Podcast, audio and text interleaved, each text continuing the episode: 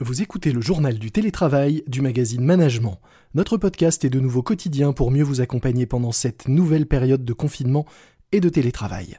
Tous les jours, vous retrouverez donc ici témoignages, conseils et experts pour mieux télétravailler. Je suis Lomique Guillot, rédacteur en chef du magazine Management, et malgré le contexte, je suis très heureux de vous retrouver pour parler aujourd'hui intelligence collective. C'est parti. C'est le journal du télétravail.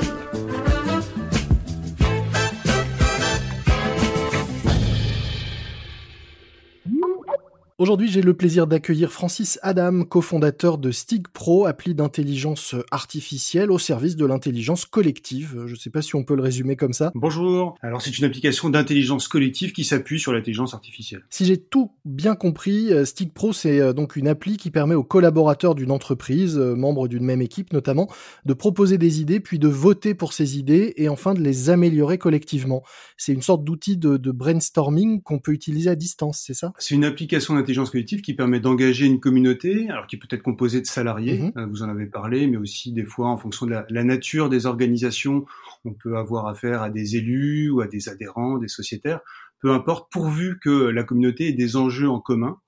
Et à partir de là, on va adresser euh, à cette euh, communauté un certain nombre de thématiques sur lesquelles les différents utilisateurs vont pouvoir interagir, effectivement en proposant des idées, en les améliorant et en votant aussi bien sur les idées que les améliorations. Et on a un algorithme qui vient derrière trier l'ensemble des propositions en fonction du niveau d'adhésion euh, suscité. Si je comprends bien, à, nouveau, euh, la palette des possibilités, ça peut aller de euh, une équipe qui travaille au concept d'un nouveau produit à lancer, à un élu qui mène quasi une enquête d'utilité publique, à une association qui veut savoir si ses membres préfèrent un cours de pâtisserie le mardi ou le jeudi. Oui, il n'y a pas de limite en termes de taille de communauté, pourvu qu'on dépasse peut-être 15 ou 20 personnes.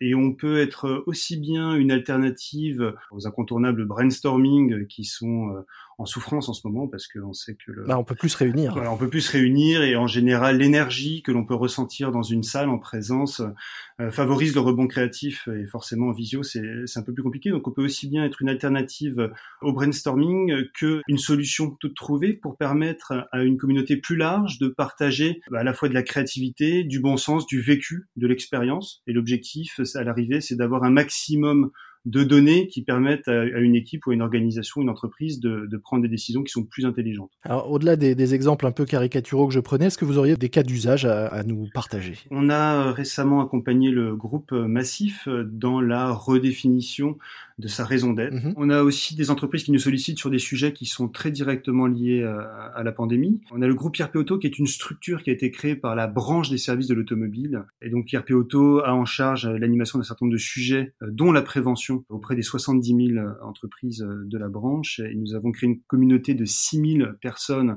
en charge de la prévention dans leur entreprise qui ont pu partager leurs bonnes pratiques pour faciliter la mise en place de mesures sanitaires. Mmh Donc euh, c'est une, une, consultation avec une dimension solidaire très forte parce qu'on a finalement des personnes qui sont dans des entreprises différentes qui vont les uns les autres se faciliter la vie parce que confrontés aux mêmes problématiques en partageant les astuces qui leur ont permis de protéger aussi bien leurs salariés que, que leurs clients. On a aussi l'exemple d'entreprises qui souhaitent créer du lien dans un contexte difficile, exemple avec euh, les 33 euh, 000 avocats et élèves avocats du barreau de Paris. Mhm. Nous venons de finaliser euh, une consultation qui a obtenu plus de 100 000 votes et qui a permis aux avocats de se plonger dans toute une série de thématiques euh, qui concernent leur profession.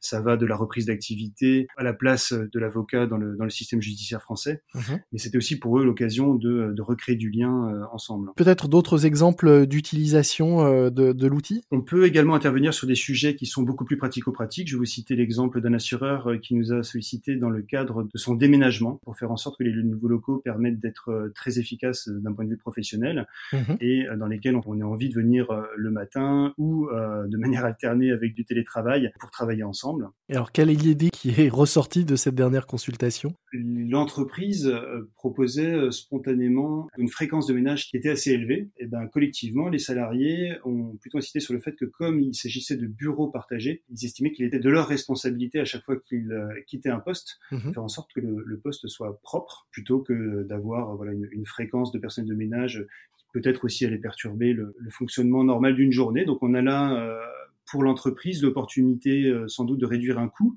et en même temps d'aller dans le sens de ce que ce qui semble le plus naturel aux, salariés. Pour l'entreprise, ça aurait été difficile euh, d'identifier cette demande euh, sans consultation. En quoi votre votre solution n'est pas un simple outil de sondage? On est dans la co-construction. Donc le, principe, c'est que les, les, différents membres de la communauté vont proposer des idées et vont rebondir sur les idées des autres pour les améliorer. Donc de ce point de vue-là, on va plus loin. De même, l'algorithme qui travaille sur l'analyse des idées va venir chercher mhm plusieurs euh, métriques pour proposer un, un, classement qui est plus sensible que simplement un nombre de likes qu'une idée pourrait recevoir. On va s'appuyer à la fois sur le pourcentage de votes positifs, mais aussi sur le nombre de votes qui ont été émis, et aussi sur la prise en compte, euh, lorsqu'il n'y a pas de vote positif, euh, d'un vote nul qui permet d'avoir une, une, analyse des idées qui est un peu plus fine. Et d'aller un peu plus loin dans l'amélioration, justement. En termes d'analyse, ce qui est fondamental, c'est de savoir de quoi parlent les idées quels sont euh, les champs lexicaux, les notions qui ont été les plus travaillées, mhm. quelles sont les priorités euh, exprimées par les différents membres de la consultation, et enfin on va aller chercher les dénominateurs communs qu'il y a entre les différentes idées qui ont fait mouche. Dans votre euh, présentation, vous, vous dites un endroit que l'appli permet de mettre sur la table tout type de sujet. En général, quand on dit ça, c'est aussi que bah, on, on, peut, grâce à cet outil, traiter de sujets peut-être conflictuels ou ou délicat euh, Est-ce que typiquement euh, c'est une, une, bonne idée d'utiliser euh, votre solution quand on est par exemple une entreprise et qu'on a un projet de transformation un peu compliqué à, à mener? Est-ce qu'on va recueillir plus facilement des informations, des ressentis et des idées que dans un, une discussion en face à face? C'est un outil qui a, qui a, plusieurs vertus. Il est inspiré à l'origine de la Civic Tech, donc euh, c'était euh, à l'origine un outil qui avait pour euh, objectif de réchauffer les relations entre d'un côté les citoyens mmh et de l'autre côté les élus, les, les, candidats, et faire en sorte que la volonté générale, que ce soit au niveau local ou au niveau national, soit soit perceptible et exploitable. Donc faire remonter des idées du terrain, des besoins. La volonté générale. Voilà, à l'origine c'était vraiment ça. Mmh et on a conservé de la Civic Tech deux vertus que sont la transparence et puis une considération très égalitaire de, chaque partie prenante concernés. C'est-à-dire qu'il y a une sorte de contrat moral entre euh, l'organisation qui lance la consultation et les utilisateurs. D'un côté, je suis utilisateur, je vais donner de mon temps et je vais proposer des idées. De l'autre côté, je suis groupe projet. Je tiens à informer la communauté de l'usage qui va être fait des données et euh, des décisions qui se sont inspirées de la matière recueillie dans la consultation. Ce qui est essentiel, c'est que chaque utilisateur est sur un pied d'égalité, peut proposer des idées qui vont être euh, nominatives et surtout peut voter anonymement. Donc par rapport à des euh, réunions où euh, finalement les uns et les autres pourraient être influencés par l'effort en gueule ou d'autre part simplement par le, la, la logique de, de, hiérarchie, là, chacun peut aussi se prononcer peut-être un peu plus euh, honnêtement qu'en présence. Donc, on, a le reflet d'une réalité de position et de, euh, et de volonté générale euh, qui peut davantage éclairer l'organisation. Est-ce que la transparence, ça veut dire aussi qu'il n'y a pas de censure? Est-ce que si demain une entreprise utilise l'outil pour faire appel à des idées, bah, elles seront toutes publiées et toutes visibles par l'ensemble des membres de la communauté? Effectivement, le parti pris, c'est que lorsqu'un utilisateur rédige une idée, elle arrive automatiquement automatiquement euh, dans l'espace euh, principal. Après, on met en place a posteriori un principe de modération. Mhm. Et on doit se féliciter jusqu'à présent de n'avoir jamais eu à modérer des idées sur le fond. On peut se rendre compte qu'une idée, pourquoi pas, a été mal classée en termes de thématique. On va évidemment corriger des fautes d'orthographe. Mais comme les idées sont nominatives, ça permet une, forme de modération induite. Mhm. On a eu affaire à des populations qui étaient sensibles, des populations euh, qui étaient politisées. On a travaillé avec des professions très diverses et aujourd'hui, sur le fond, on n'a jamais eu à modérer les différentes propositions. On disait en, démarrant que vous étiez une appli d'intelligence collective. Est-ce que dans la période très particulière euh, qu'on traverse, avec ce confinement et une généralisation euh, du télétravail, euh, un outil comme le vôtre euh, et permet de, faire vivre cette intelligence collective, même si on n'est pas collectivement ensemble. L'avantage de, la période pour les entreprises qui souhaiteraient mettre en place des expériences d'intelligence collective, c'est que ça permet de provoquer un double impact. D'une part, on récupère des données qui sont utiles à la prise de décision, on fait vivre l'intelligence collective, mmh et d'autre part, on favorise une forme de bien-être, aussi bien pour l'utilisateur que pour l'entreprise. Avec Stick Pro, on va euh, recréer les contours d'une communauté euh, dans laquelle chacun va interagir, des fois avec des personnes euh, connues, des fois avec des personnes moins connues. Mhm. Ça permet aussi de gagner du temps. À partir du moment où on met en place une consultation, pourvu que l'essentiel des utilisateurs joue le jeu et consacre ne serait-ce que 10 minutes par semaine à cette consultation, on va avoir un résultat très complet mmh et une vision très complète de la communauté sur le sujet qui est traité.